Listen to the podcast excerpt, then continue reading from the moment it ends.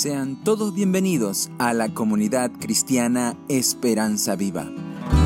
Presentamos a continuación la exposición de la palabra de Dios por el pastor Freddy Verástegui, con el tema De seguidor a pescador. Muy buenos días querida comunidad, a los presentes aquí. Eh, es bueno tenerles aquí porque de alguna manera sí va a sentir un poco raro predicar en una iglesia vacía y yo me estaba preguntando si estos huesos iban a resucitar o no, pero es bueno tener algo de público aquí entre, entre los hermanos. Y es bueno tenerle al otro lado de la pantalla de su celular o de su computadora allí en la tele a usted, mi querido hermano. Estos son tiempos difíciles. Y a días de comenzar el año 2021 seguramente usted se está planteando metas, se está planteando desafíos Seguramente el desafío número uno para el 2021 es sobrevivir. Vivir. Que el virus no nos alcance, que el virus no nos llegue, que el virus no llegue. Pero de allí que vivir para qué. Ese es un punto importante. ¿Cuál es el propósito de vida que tengo? ¿Cuál es el enunciado? Si Dios le concede a usted y no ha concedido hasta este momento, en medio de esta pandemia, pandemia mundial, el propósito de seguir con vida, ¿qué cree usted que deberíamos hacer. Hoy quiero contarles acerca de la meta y los sueños de un hombre, Simón Pedro. Él tenía expectativas, planes y sueños. Y creo que los sueños y planes de Simón Pedro se parecen un poquito a los de nosotros. Y vamos a ver cómo Dios trabaja en ello y cómo pueden ser transformados. Les invito, por favor, a los que estamos aquí presentes, que nos pongamos una vez más de pie para orar y usted que está allá al otro lado, por favor, tome su Biblia y también oremos. Querido Padre, Señor, ayúdanos, Señor. Ayúdanos, Señor, a poder abrir tu palabra, Señor, y que alumbre nuestros corazones. Si hay algo dureza, que sea golpeado, Señor, que sea derribado, Señor. Si hay una herida, Señor, que esta palabra sea de sanidad para su corazón, Señor. Te lo pedimos, Padre, en nombre de Cristo Jesús. Amén. Le invito a que pueda tomar asiento y rápidamente abra su Biblia en el libro de Lucas, capítulo 5, y vamos a leer el texto de esta mañana, Lucas 5 del 1 al 11. Lucas 5 del 1 al 11. Y el texto que, que, que está allí se llama La pesca milagrosa. Y definitivamente yo le cambiaré ese título por lo que vamos a exponer, pero dice así, Aconteció que estando Jesús junto al lago de Genezaret, el gentío se agolpaba sobre él para oír la palabra de Dios. Y vio dos barcas que estaban cerca a la orilla del lago, y los pescadores, habiendo descendido de ellas, lavaban sus redes. Y entrando en una de aquellas barcas, la cual era de Simón, les rogó que la apartase de tierra un poco, y sentándose enseñaba desde la barca a la multitud. Se cree que aproximadamente en la región de Galilea habían unas dos millones de personas, que en cada una de las nueve ciudades más importantes los habitantes superaban más de quince mil.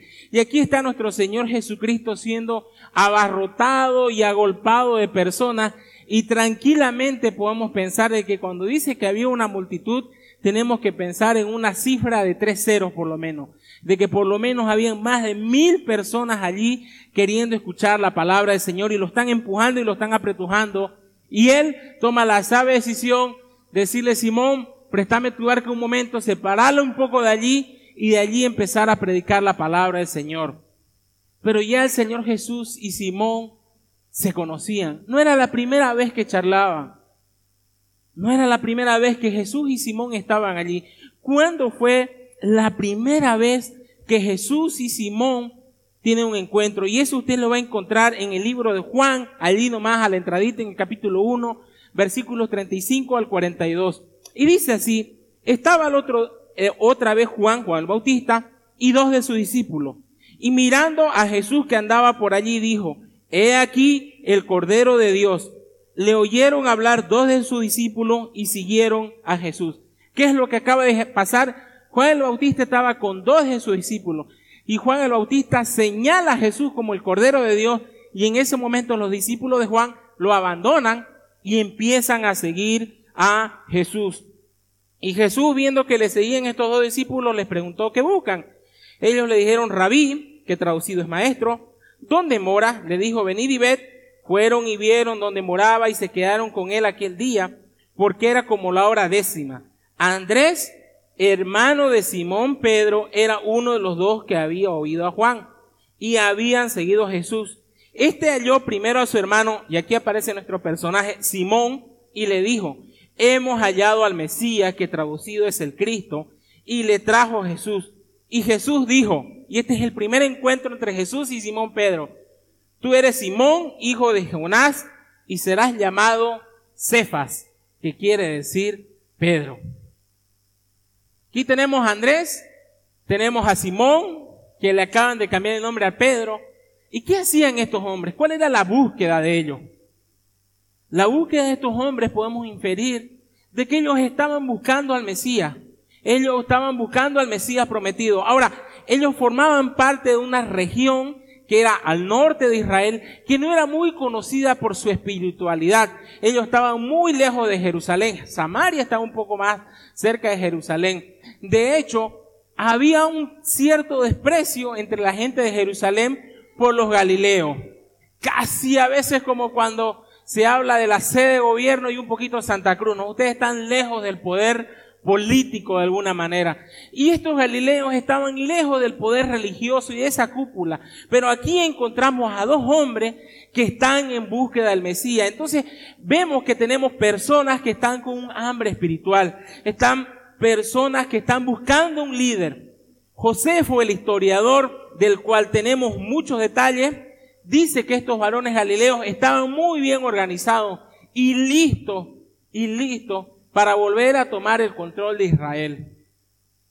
Y creo que estos hombres, tanto Simón como Andrés, y luego el grupo de los doce discípulos, estaban buscando justamente el Mesías que los iba a liberar de la opresión romana. Ellos estaban buscando un líder que los lleve a la victoria y entendían por la palabra del Señor que ese líder iba a ser el Mesías. Ellos estaban buscando un nuevo David que les ayude a conquistar de nuevo su territorio. Pero están buscándolo espiritualmente. Y aquí hay algo muy interesante que podemos aplicarlo nosotros. Creo que nosotros después de toda la tormenta política que hemos estado atravesando, de alguna manera siento que todavía no hemos encontrado al elegido no hemos encontrado a ese que políticamente nos va a llevar. O por ahí dice a lo contrario. Ya usted lo canceló a todos los políticos y sabe que ninguno le va a funcionar. Pero definitivamente, ¿cuál era el propósito de estos hombres al poder tomar el control de nuevamente su territorio? Era el desarrollo, era el crecimiento. Ellos querían crecer y prosperar. Vamos a ver un poco más adelante o por la historia sabemos de que Simón, Andrés y otros son pescadores. Pero para llegar a ser pescadores en el agua de Genezaret, realmente había que hacer un trámite. Porque todo estaba controlado por el imperio y habían, se dice que por lo menos dos formas de entrar al negocio de la pesca. Uno, sacar una licencia que costaba cierto monto, un alquiler. Entonces, se juntaron entre varios y eso parece que era la sociedad que vamos a ver en el pasaje de hoy y mensualmente le pagaba al emperador romano la autoridad de turno un monto. Y con esa licencia vos todos los días podés ir a pescar.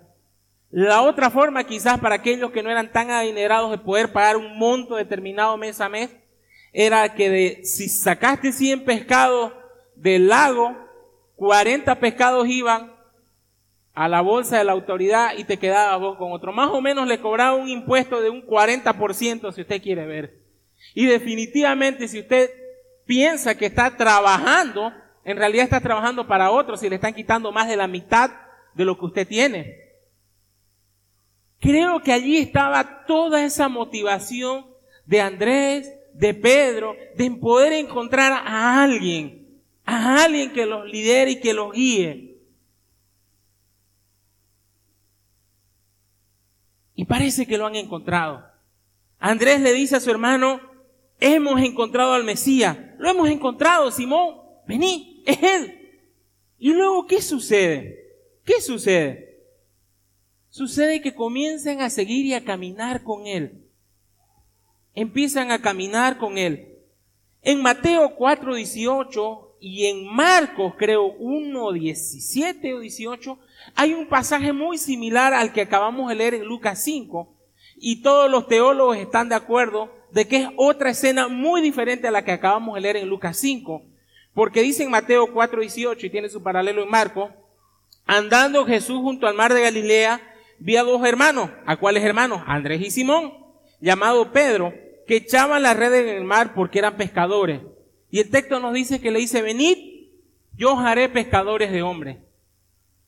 Vuelvo a decir, yo pensé que era un mensaje paralelo a Lucas 5, solo que Lucas nos da más detalles, pero definitivamente es otra escena. ¿Por qué? Porque aparentemente Andrés, Simón y los demás empiezan a seguir a Jesús. ¿Y dónde, en qué otras escenas más se los ve? Se los ve en las bodas de Caná, por ejemplo. Ellos estaban allí cuando Jesús multiplicó el vino.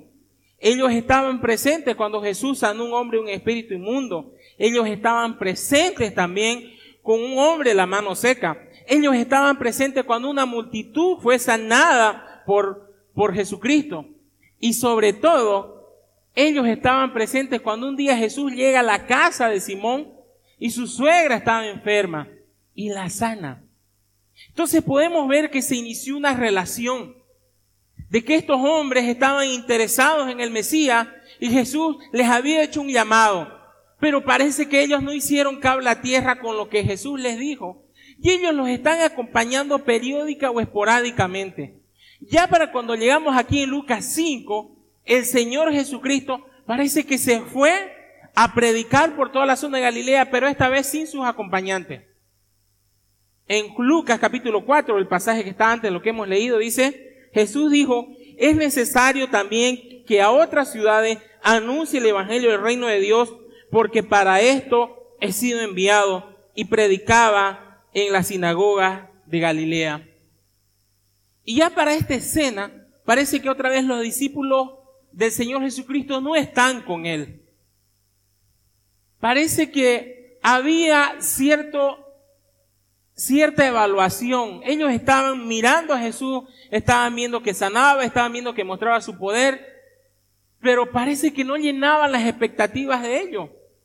Ellos estaban buscando un líder militar, un líder político, y Jesús ni se involucraba en la política ni, ni los organizaba para la lucha. Y parece ser que cuando Jesús dice, y voy a ir a predicar otras regiones, ¿sabe qué Jesús? Ah, estamos con el negocio de la pesca, tenemos compromiso esta vez no te vamos a acompañar. Parece que el Señor Jesucristo se va aproximadamente un año a hacer ese recorrido. Y durante ese año, ¿qué están haciendo Simón, Andrés y los demás? Están pescando. Ya habían recibido el llamado de venir y los haré pescadores de hombres. Pero ellos están allí dubitativos, están allí pensando de que quizás no ha sido buena idea o de que parece que Jesús no es el Mesías. Y creo que eso se parece exactamente a nosotros. Cuando pienso en esta iglesia y pienso en la comunidad, claramente puedo pensar en personas que están comprometidas con el Señor Jesucristo. Que cuando decimos vamos a salir a hacer una actividad son los primeros en ofrecerse y en decir. Que cuando va a decir vamos a orar en este lugar porque el Señor obre en nuestros corazones, en nuestras vidas, aquí estamos. Pero parece que hay otros que están de lejos. Otros que simplemente son seguidores. Y en ese momento esa es la figura de los discípulos. Seguidores, no discípulos, seguidores. Están siguiendo a Jesús, pero de a momentos. De a momentos están con Él y de a momentos están en su oficio. De a momentos se olvidan de Él y de a momentos están con Él. Querido joven, ¿cómo está usted con Jesús? ¿Le está siguiendo cada día? ¿O de a momentos está con Él y de a momentos no está con Él? Pueden pasar periodos emocionantes y vibrantes como vivieron los discípulos de ver milagros, sanidades, pero en un determinado momento, ¿sabes qué Jesús? Creo que fue mucho por hoy. Ahí nomás. Ve nomás tú a predicar solo. Creo que esto se parece mucho a nuestra vida espiritual, que vivimos de momento y no de un compromiso serio. Pero eso está por terminarse. Porque el Señor Jesucristo, y aquí vemos lo importante, es paciente y amoroso. No los descartó totalmente. Saben que están en un proceso. Sabe que esos corazones están endurecidos. Y creo que el Señor, si hasta hoy nos ha guardado, es porque también creo que somos parte de ese proceso. Que el Señor es paciente para con nosotros. Y el Señor vuelve otra vez. Y otra vez toca nuestras vidas. Y otra vez toca nuestros corazones. Y esa es la escena que hoy está sucediendo en Lucas 5. Porque el Señor está predicando la palabra del Señor. La gente está escuchando la palabra de Dios. Y ahí está Simón. Ahí está Andrés remendando las redes están allí escuchando por un lado y por otro lado arreglando las redes. Pensando en que son varones, no sé verdaderamente cuál de las dos actividades estaban haciendo mejor. Si escuchar a Jesús o remendar sus redes. Porque ya saben que los varones no nos va muy bien con hacer dos cosas al mismo tiempo. Pero allí estaban. Y ahí estaba la gente hambrienta de la palabra de Dios. Y aquí estaban estos hombres que quizás tenían algo de hambre por la palabra de Dios. Pero su hambre por tomar el control de su situación y de sus vidas y de su nación, quizás era un poco mayor. Sígame con el texto. Versículo 4. Cuando terminó de hablar, dijo a Simón, estaba allí la multitud, pero se volteó y lo miró a Simón. Tengo una cita contigo, Simón. Boga mar adentro y echad vuestras redes para pescar. Respondiendo Simón, como siempre, inmediatamente, así responde Simón, le dijo, Maestro, toda la noche hemos estado trabajando y nada hemos pescado. El Señor Jesucristo aproximadamente un año atrás le había dicho, venid a mí y os haré pescadores de hombres. Y quiero que se fije esa escena, ese cuadro ahí junto al mar de Genezaret junto al mar de Galilea. ¿Quiénes acompañaban al Señor Jesucristo? Una multitud. El Señor Jesucristo ya tenía una multitud detrás de él. ¿Qué habían decidido los discípulos o los seguidores? Quedarse a pescar. ¿Qué habían pescado? Nada. ¿Quién tomó la decisión correcta. ¿Saben qué? Y estamos hablando de pescadores, probablemente el padre Simón y el padre, ¿entienden? Se criaron allí junto al mar. Eran pescadores, pero experimentados. Y ni siquiera pudieron decir, sacamos un solo pescado, pescaron nada.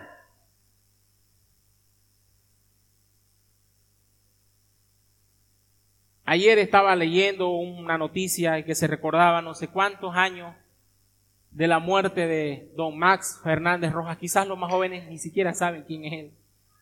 Pero los, un poquito los antiguitos sabemos que fue un hombre que era un transportista, que llevaba y traía, y luego puso su pequeña distribuidora de cerveza, y luego fabricó e hizo una gran fábrica de cerveza. Y luego se hizo político, y tenía un partido político que era grande, y justamente entregando un coliseo con su propio dinero en una ciudad de Oruro, saliendo en una avioneta, se mató. Y dejó, entre comillas, un imperio económico para su hijo, de lo cual hoy existen, ¿saben qué? Nada.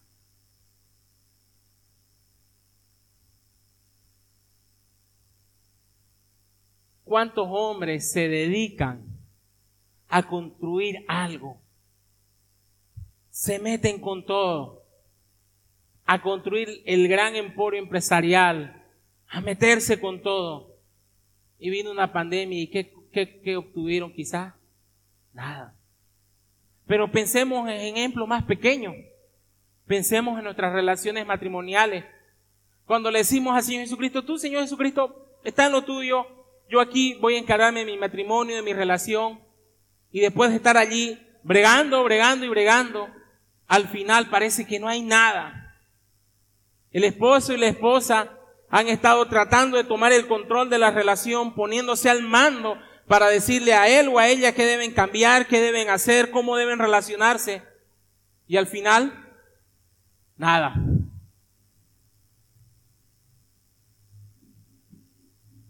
Cuando se habla de deportes y de fútbol y cuando se gana un campeonato, se dice, y estos jugadores han pasado a la historia y a la inmortalidad por ganar tal trofeo.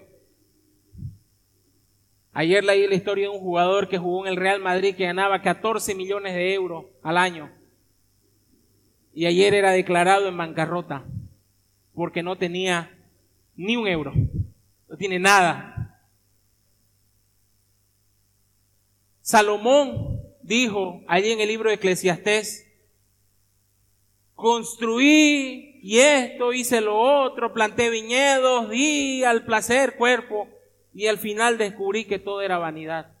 ¿Y para qué trabajé de sol a sol si otro vendrá y dejará lo que yo hice y al final quedará nada? Y la conclusión de Salomón es, todo es vanidad, todo es vacío. Y es cierto, por las cosas que más nos preocupamos, por las cosas de que más a veces nos concentramos, al final ¿saben qué va a suceder? En nada. Porque nada hemos traído a este mundo y nada nos vamos a llevar.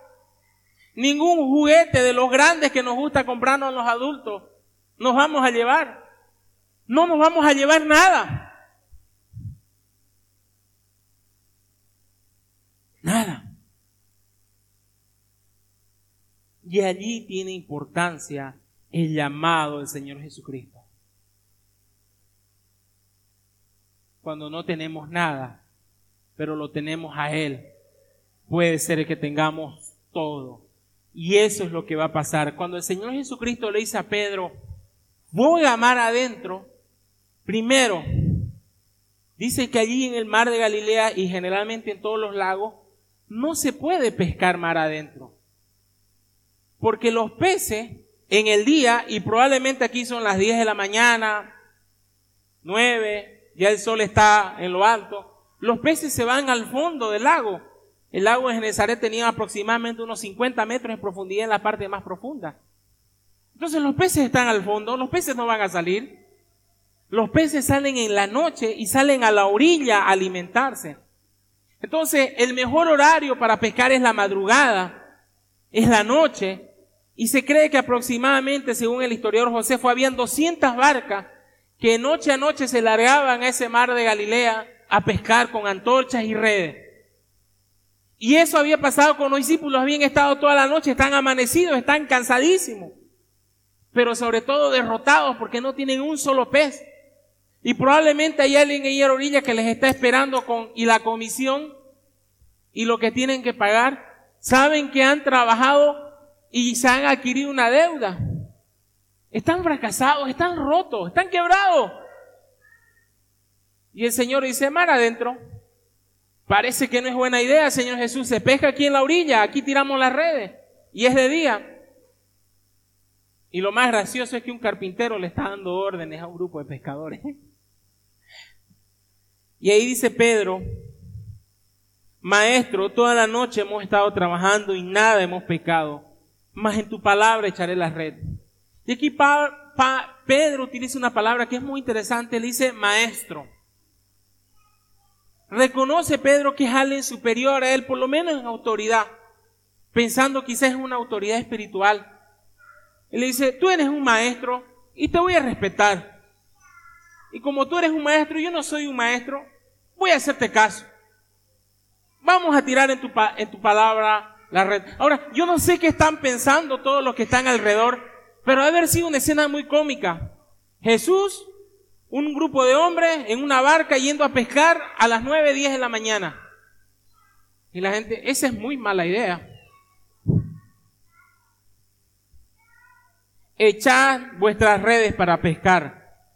Respondiendo Simón, ya bueno, lo dije, versículo 6, y habiendo hecho esto, tiraron las redes, encerraron gran cantidad de peces y su red se rompía. Entonces hicieron señas a los compañeros que estaban en la otra barca para que viniesen a ayudarle y vinieron y llenaron ambas barcas de tal manera de que se hundían. Estas redes aproximadamente de 6 metros de diámetro con unos plomos en, en, en, alrededor. El Señor Jesucristo dice que echen las redes y parece que habían varios hombres, entonces parece que todos echan las redes. Y lo impresionante es que empiezan a sentir el movimiento y empiezan cada uno a jalar esas redes y se están hundiendo, se los está llevando. Es una barca grande. Esas barcas a veces cuando las dibujamos en la escuela dominical dibujamos una barca muy pequeñita. Pero usted tiene que entender que en esa barca entraban más de 12 personas que eran los apóstoles y el Señor Jesucristo estaba un día durmiendo, de hecho, en uno de ellos. Entonces, eran barcas relativamente grandes, por aproximadamente unos 15 metros de largo, por unos 6 o 8 metros de ancho. Y esas barcas grandes se están hundiendo por la cantidad de peces. ¿Y qué comienzan a hacer? ¡Hey! ¡Ayuda! ¡Ayuda! Miren, estamos pescando. Y nadie la puede creer. Que aquellos que no habían pescado nada estén rebosando esas redes y que casi se rompen esas barcas llenas de pescado se están hundiendo. Yo no me imagino el rostro y la felicidad de ellos, pero wow, y aquí y tirarlos acá y los pescados empezaron a tirar esos pescados a la barca y la barca por el peso de los peces. Ellos nunca habían tenido una pesca así. Nunca habían experimentado qué significaba tener la barca llena de peces. Estaban asombrados. Y no solamente la barca de ellos, sino la barca de su socio, llena de peces. Aquí es donde algunos pescadores la prosperidad dicen, en la obediencia está la bendición. Pedro obedeció y la barca se llenó. Usted quiere tener su barca llena, quiere tener bendición. Obedezca al Señor y Dios será, y Dios le bendecirá y le va a llenar de peces la barca. Muchos de esos falsos predicadores decretaron que el 2020 iba a ser el año de bendición, el año no sé qué, hasta políticamente dijeron que iban a suceder ciertos cambios y nada. Aunque es maravilloso ver esas barcas llenas, no tenemos que distraernos en los peces. Y Pedro lo sabe también. Pedro no dice, wow, ahora sí soy millonario, Ahora sí, como no seguía a Jesús, siempre debí seguirlo, siempre mi barca va a estar llena. Ahora sí, ¿qué dice Pedro? Viendo esto, Simón Pedro, viendo esa escena, viendo esos peces rebotar en su barca lleno, mientras se dirigían quizás a la orilla, cayó de rodillas ante Jesús diciendo, apártate de mí, Señor, porque soy un hombre pecador, porque la pesca que habían hecho, el temor se había apoderado de él y de todos los que estaban con él. Pedro cayó de rodillas. Este era un hombre tenaz. Este era un hombre líder. Cada vez que se va a mencionar en los evangelios la lista de los apóstoles, ¿saben cuál es el primer nombre que va allí? El de Pedro. Pedro era el líder. Por eso es que cuando Andrés parece que encontró al Mesías, lo primero que decirle a Pedro, Pedro está caro de esta situación. Y este hombre cae de rodillas. Antes quebrado, antes roto, sin un solo pez, ahora con la barca llena, entiende delante de quién está. Entiende perfectamente quién es el que está en su barco en ese momento. Ya no es un maestro solamente. Ya no es alguien que hace milagro. Se pone de rodillas y dice, Señor. Ese título solamente era para Dios y para César. Y sabe Pedro que está delante del Dios Santo. Y la santidad de Jesús ha resplandecido en el corazón de Pedro. Y Pedro se ve a sí mismo pecador.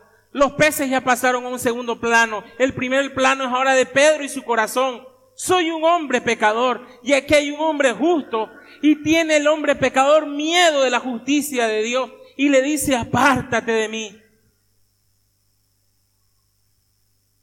No soy digno de que estés en mi barca. Ya antes un hombre también, o más adelante en uno de los relatos, dice, Jesús, no puedes entrar en mi casa porque yo soy un hombre pecador y tú eres un hombre santo. No es que están rechazando a Jesús, sino que tienen temor de que están delante del Dios vivo y santo. Porque, ¿qué sino Dios para sacar peces en medio de las 10 de la mañana en el centro del mar, donde no se pesca? Y saben qué, mis queridos hermanos, cuánta falta nos hace eso que ha hecho Pedro, caer de rodillas. No sé qué está usted tratando de pescar. No sé cuál es su mayor preocupación. Pero le digo una cosa, querido amigo o hermano que está del otro lado. Debe caer de rodillas ante el Señor. Ese es el primer paso. Si como iglesia queremos el próximo año salir y ganar almas, si como iglesia queremos crecer para la gloria del Señor, si usted quiere crecer en su vida espiritual, si usted quiere leer su Biblia completa todo el año, si usted quiere hacer su devocional, comience de rodillas. Ese es el comienzo de todo. De rodillas. Reconociendo nuestra condición. Si usted ya es salvo, igual reconociendo su corazón rebelde que a pesar de que ha declarado a Cristo como su Señor, aún está en rebeldía. Aún lo mira de lejos como un seguidor. Y si usted aún no ha rendido su vida a Cristo, comience allí. Hace unos días celebramos la Navidad. Y es bonito tenerlo al bebé en el pesebre de Belén. Todo el mundo lo tiene me llama la atención que en primer plano el gordito este de barba blanca se roba un poco la escena de la Navidad. Pero después lo otro que pasa es que ahora la familia parece ser el centro de la Navidad. La unidad familiar, la paz. No sé si pensamos que la Navidad es el día de la familia o es el día del nacimiento del Señor Jesucristo.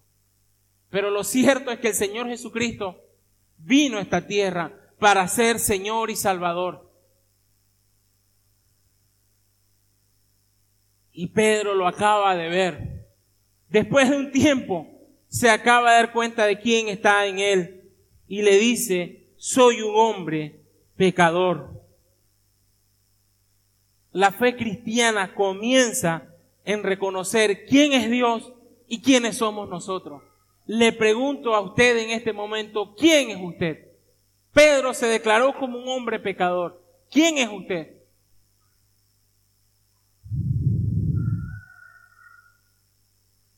Señor Jesucristo le responde y le dice,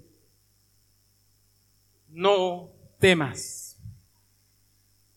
Desde ahora serás pescador de hombres. La primera palabra del Señor Jesucristo es una palabra de amor. No le, no le dice, ya era hora, Pedro no es un reclamo. No le dice, has perdido tu tiempo, Pedro, hace tiempo que quise hacer esto contigo. Es una palabra de amor y de misericordia. No temas.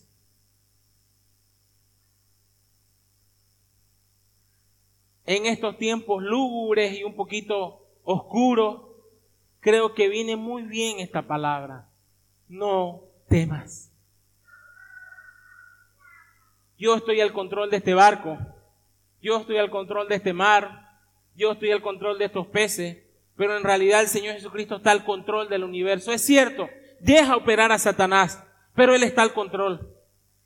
Y los demonios cuando se encontraban con el Señor Jesucristo lo entendían perfectamente. No nos mandes al abismo, no es nuestro momento, podemos ir a los cerdos. ¿Qué quieres con nosotros Jesús Nazareno? Ellos saben perfectamente el lugar del Señor Jesucristo. Y aún este virus, esta pequeña bacteria que no lo podemos ver, está bajo la soberanía del Señor Jesucristo. Y dice, no temas. Ahora, volvemos a nuestro punto inicial. No tenemos tener temor. Debemos tener claro qué va a suceder el próximo año. Y el Señor Jesucristo nos los dice. No le dice a Pedro, muy bien Pedro, ahora que aprendiste la técnica de pescar, mañana ya sabes lo mismo. No. Desde ahora serás pescador de hombres. Ya antes, un año antes aproximadamente, se lo había dicho. Ven, van a ser pescadores de hombres. Pero ahora hay algo muy bonito. Desde ahora, desde este momento, hay un antes y un después, Pedro. Y es marcado por una actitud de adoración de Pedro y de quebrantamiento. Quiere tener un antes y un durante en su vida espiritual. Quiere decir, desde ahora, Señor, vuelvo a decir, comience de rodillas pero sobre todo es el Señor el que hace esa obra. El Señor Jesucristo en determinado momento le dice a su discípulo, no me elegiste vosotros a mí, sino que yo los elegí a ustedes. Y el Señor Jesucristo en este preciso momento está haciendo una obra en Pedro y le dice, desde ahora serás un pescador de hombres. La palabra que utiliza ahí para pescadores interesante es tomar los peces vivos. Habían diferentes tipos de pesca, pero había un tipo de pesca que era tomar el pez vivo para llevarlo así vivo. Y esa es la palabra que el Señor Jesucristo hace. Y básicamente la idea es, Pedro, antes te dedicabas a matar peces, ahora te vas a dedicar a darle vida a los hombres.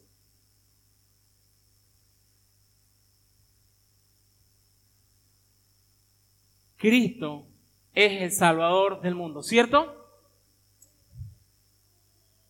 Pero el mundo no ha sido salvo todavía. El Señor Jesucristo envía a hombres para que sean pescadores de esas almas. Muchos en Navidad hoy dicen, he celebrado la Navidad, he celebrado al Salvador, lo he tenido a mi nacimiento allí. Ya soy salvo porque celebré el nacimiento del Salvador. Pero aún no han caído en las redes de amor y misericordia del Señor Jesucristo. Somos nosotros, querida iglesia, es usted, querido hermano, el que tiene que ir al mar de este mundo y tirar las redes para pescar hombres. De eso se trata el plan de salvación. De hombres que se nieguen a sí mismos, como lo hizo Pedro. Y cuando trajeron a tierra las barcas, y escuche esto que es maravilloso, dejándolo todo, le siguieron. Esta vez ya no es simplemente vamos a ir de paseo, Jesús, de campamento un rato contigo y volvemos después a lo nuestro. Esta vez lo dejan todo. Y quizás dejaron esas barcas llenas de peces ahí. Pasaron a segundo plano.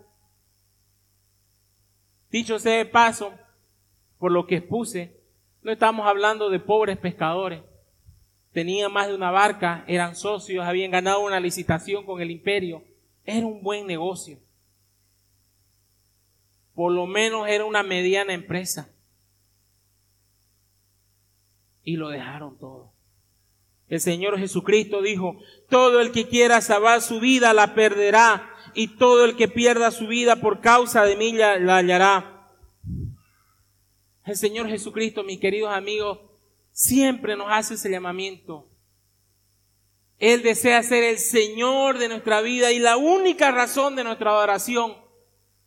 El deseo ardiente de nuestro corazón debe ser este. Amarle solo a Él con todo nuestro corazón, con toda nuestra alma y con toda nuestra fuerza. No hay otro motivo, no hay otro lugar. Y usted puede decir, ¿y qué de mi trabajo? Vaya con su red a pescar hombres a su trabajo. ¿Y qué de mi carrera? Vaya con su red a hombro a pescar hombres a la universidad. ¿Y qué de mi familia?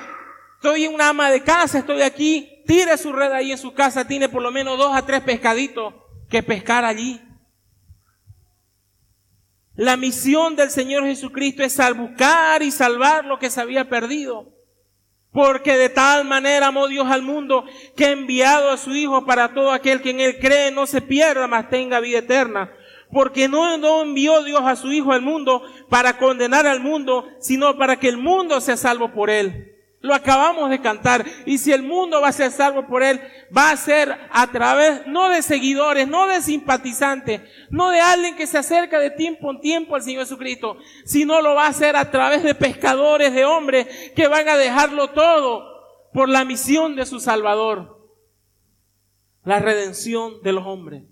El Señor Jesucristo dijo en Lucas 19:10, vino a buscar y a salvar lo que se había perdido. ¿Cuál es su misión para el 2020-21? Es esta. Que usted se convierta en un pescador de hombres. No hay otra. No hay otro motivo por el cual usted deba vivir. No se trata de los juguetes, no se trata de la carrera, no se trata incluso de la familia. Se trata de amar al Señor con todo mi corazón, con toda mi alma y con toda mi mente. Esa debe ser su meta el 2021. Y en respuesta a ese amor y ese compromiso con el Señor, cargar mi red y salir en el lugar donde me toque pescar, mi trabajo, la universidad, el colegio, mi familia, mis relaciones, mis redes, traer hombres a la salvación. Le pregunto, ¿es seguidor o pescador? Los seguidores se quedan ahí en la barca a tratar de seguir pescando nada. Los pescadores dejan todo y siguen a su Señor. Oremos querido Señor. Tu iglesia necesita caer de rodillas, Señor. Yo necesito caer de rodillas, Señor. Y aquí hay amigos quizás al otro lado, Señor, en la pantalla, Señor, que aún nunca han caído de rodillas delante de ti, Señor. Ten misericordia de ellos, Señor. Alumbra sus corazones, Señor. Que reconozcan que están delante del Dios vivo y santo y verdadero y que tú les limpies sus pecados y les perdones, Señor. Y aquí a tu iglesia, Señor. Quizás hemos estado de paseo en el mar, Señor, llevando la barca de aquí para allá, charlando de una barca a otra, comiendo churrasquitos en una barca y en otra, pero no tirando las redes al mar, Señor. No pescando hombres, Señor, no trayendo hombres a salvación, Perdona nuestros pecados, Señor. Perdona nuestra indiferencia. Y convierte a tu iglesia en un grupo de pescadores de hombres, Señor. Por amor de tu nombre. Por tu gloria, Señor. En Cristo Jesús, Señor. Amén.